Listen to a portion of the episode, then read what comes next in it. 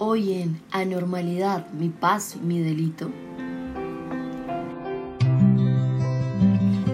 Comunidad LGBT en el conflicto armado en Colombia.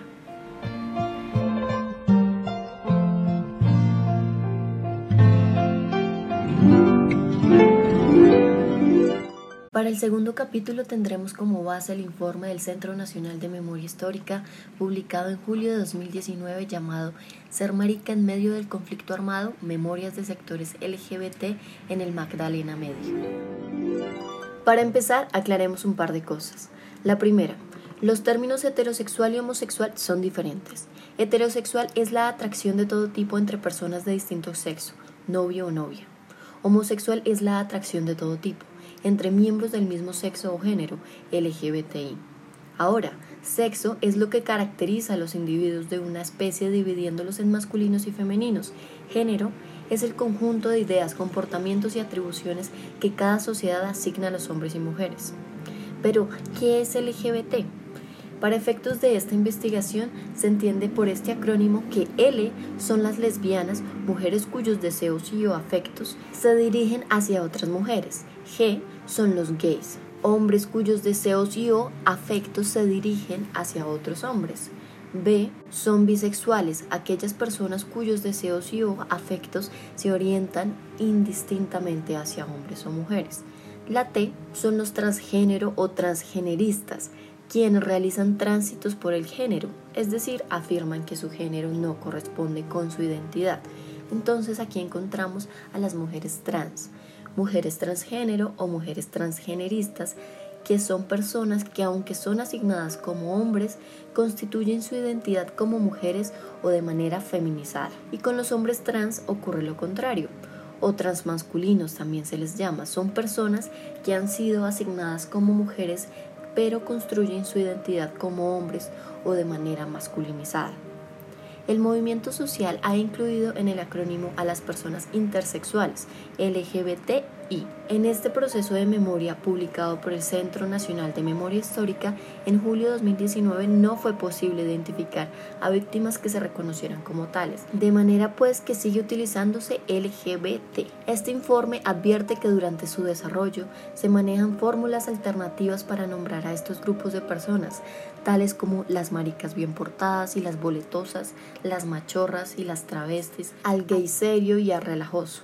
Cabe resaltar que ninguna de las anteriores es un delito, tampoco es una enfermedad, no es algo negativo, no hay que eliminarlo, pero sí viene acompañado de estigmas estigmas que han llegado hasta las esferas de los integrantes de los grupos armados. En su contexto, se entiende que ser marica o diferente está mal y hay que hacer limpieza social de los integrantes LGBT. Dichas limpiezas de los grupos indeseables han variado en su intensidad y forma dependiendo de la estructura armada, pero siempre ha estado presente. No hay una región exenta de cometer estas violaciones heteronormativas, ya sea por parte de las guerrillas, por parte de la fuerza pública o por parte de paramilitares. En el informe se afirma que en todos los momentos de la historia reciente los paramilitares son los responsables del mayor número de casos de violaciones heteronormativas contra sectores LGBT registrados y documentados en el Magdalena Medio. Es de saber que esta zona del país en las décadas del 60 al 70 fue un asiento guerrillero. En los 80 y los 90 fue un escenario de disputa entre guerrillas y grupos paramilitares. Desde entonces y al menos hasta la fecha de este informe se consideró un territorio dominado por diversas estructuras paramilitares. La Comisión Nacional de Reparación y Reconciliación, creada mediante la Ley 975-2005, a través del Grupo de Memoria Histórica se preocuparon por desarrollar un enfoque de género en el trabajo de memoria. Al investigar, sus informes arrojaban que en la mayoría de las regiones había un profundo silencio, ratificando la invisibilidad del sufrimiento de esta población. En 2011 se creó la CNMH, que es el Centro Nacional de Memoria Histórica, creado mediante la Ley 1448-2011 o Ley de Víctimas, para que continuara el trabajo de la CNRR, que es la Comisión Nacional de Reparación y Reconciliación. Para el 2015 se publica el Informe Nacional respecto al tema, que se preguntó qué ha significado apartarse de las normas de género y sexualidad y vivir en contextos impactados por la guerra. También se incluyeron iniciativas de memoria de sectores LGBT con apoyo financiero. Aquí nos dijo que gracias a este informe y a desarrollos previos se evidencia la relación entre la violencia estructural y cotidiana que sufre esta población en la familia, la escuela, las calles, las instituciones y en general, y la violencia que ejercieron en su contra los grupos armados. Esta violencia no es fruto del azar. Esta ha sido pensada, utilizada por los grupos armados para alcanzar fines tales como controlar territorios consolidando un orden moral heterocentrado. Este informe, además de construir memoria sobre estas comunidades excluidas por la sociedad colombiana, hace una invitación para reflexionar sobre las múltiples posibilidades del amor y deja de ver esto como un problema de unas minorías para entender cómo estas vivencias afectan al país y por derecha a nuestra democracia. Este informe nos habla que el 16 de diciembre de 2014 la Sala de Justicia y Paz del Tribunal Superior de Bogotá emitió sentencia parcial en contra de las autodefensas campesinas de Puerto Boyacá, un fallo histórico por ser la primera vez que se reconocen los crímenes cometidos por paramilitares en contra de personas LGBT. Dos de los muchos hechos delictivos incluidos en la sentencia fueron Primero, el homicidio y desaparición forzada de Jorge Armando Cabanzo Rodríguez, o Mamá Mía, 12 de enero de 2002, perteneciente a la población LGBTI. Era cantinero en Puerto Boyacá. Fue asesinado con arma de fuego. Su cuerpo fue desmembrado y arrojado al río Magdalena. Los paramilitares dijeron que cometieron el crimen porque expendía sustancias alucinógenas en la zona. Nunca se demostró eso.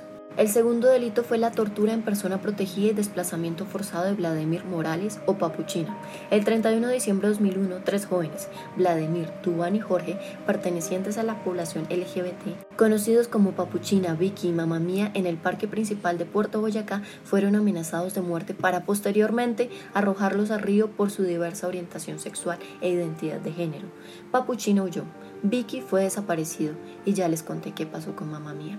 Este reconocimiento de victimización en el marco del conflicto armado con personas LGBT atendió a la necesidad de incluir un enfoque diferencial en las consideraciones de los casos. De hecho, Colombia Diversa participó en la audiencia aportando para que la sala reconociera que la violencia basada en la orientación sexual o en la identidad de género es una forma de violencia de género. Debe existir un análisis y una reparación con enfoque diferencial para la población LGBT en el marco del conflicto armado. Por último, debe existir un concepto sobre violencia contra población LGBT en el marco del conflicto armado. Este informe es respuesta a esta sentencia, al tiempo que continúa con la línea investigativa de memoria histórica.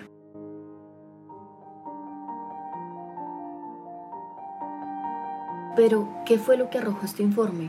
Hasta junio de 2018, el registro único de víctimas incluía 79 víctimas de sectores LGBT en el Magdalena Medio. Este ejercicio cuantitativo permitió al equipo de trabajo diferenciar entre víctimas y casos de violencia, ya que una persona misma pudo sufrir varios episodios de violencia perpetrados por él mismo o por distintos grupos armados. Por ejemplo, fue amenazada y desaparecida. Por eso hay cruces de datos. Para llegar a estos resultados se hizo un trabajo de depuración de la información identificando y eliminando registros repetidos. También se intentó complementar información de casos mediante el cruce de fuentes, pero no se logró. La mayoría de los registros no tiene la información completa, lo que refuerza la idea de Colombia diversa, que hay precariedad en el país en torno a la construcción de cifras sobre las violencias que sufren las personas por fuera de la heteronorma. Pero momento, ¿sabemos qué es heteronorma o heterosexualidad obligatoria? Es el término utilizado en la sociedad para imponer las relaciones afectivas y sexuales. ¿Sabemos qué es cisgenerismo? Es un término que se usa para nombrar la correspondencia entre la genitalia y la identidad de género. Quienes construyen una identidad de género según esta concordancia son personas cisgénero. Quienes la transgreden son personas transgénero. Retomando, ¿qué busca realmente este informe? A través de las propias voces de quienes han sufrido la violencia de los grupos armados, este informe nos ayuda a comprender las relaciones de la guerra y las violencias heteronormativas.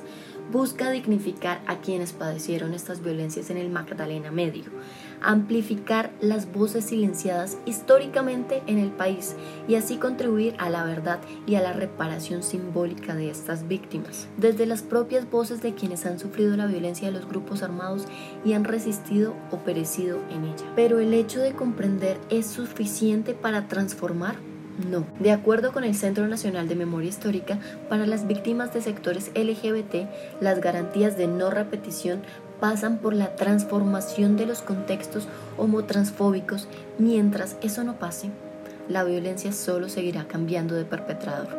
Y es que debemos entender que su sufrimiento es nuestro sufrimiento también.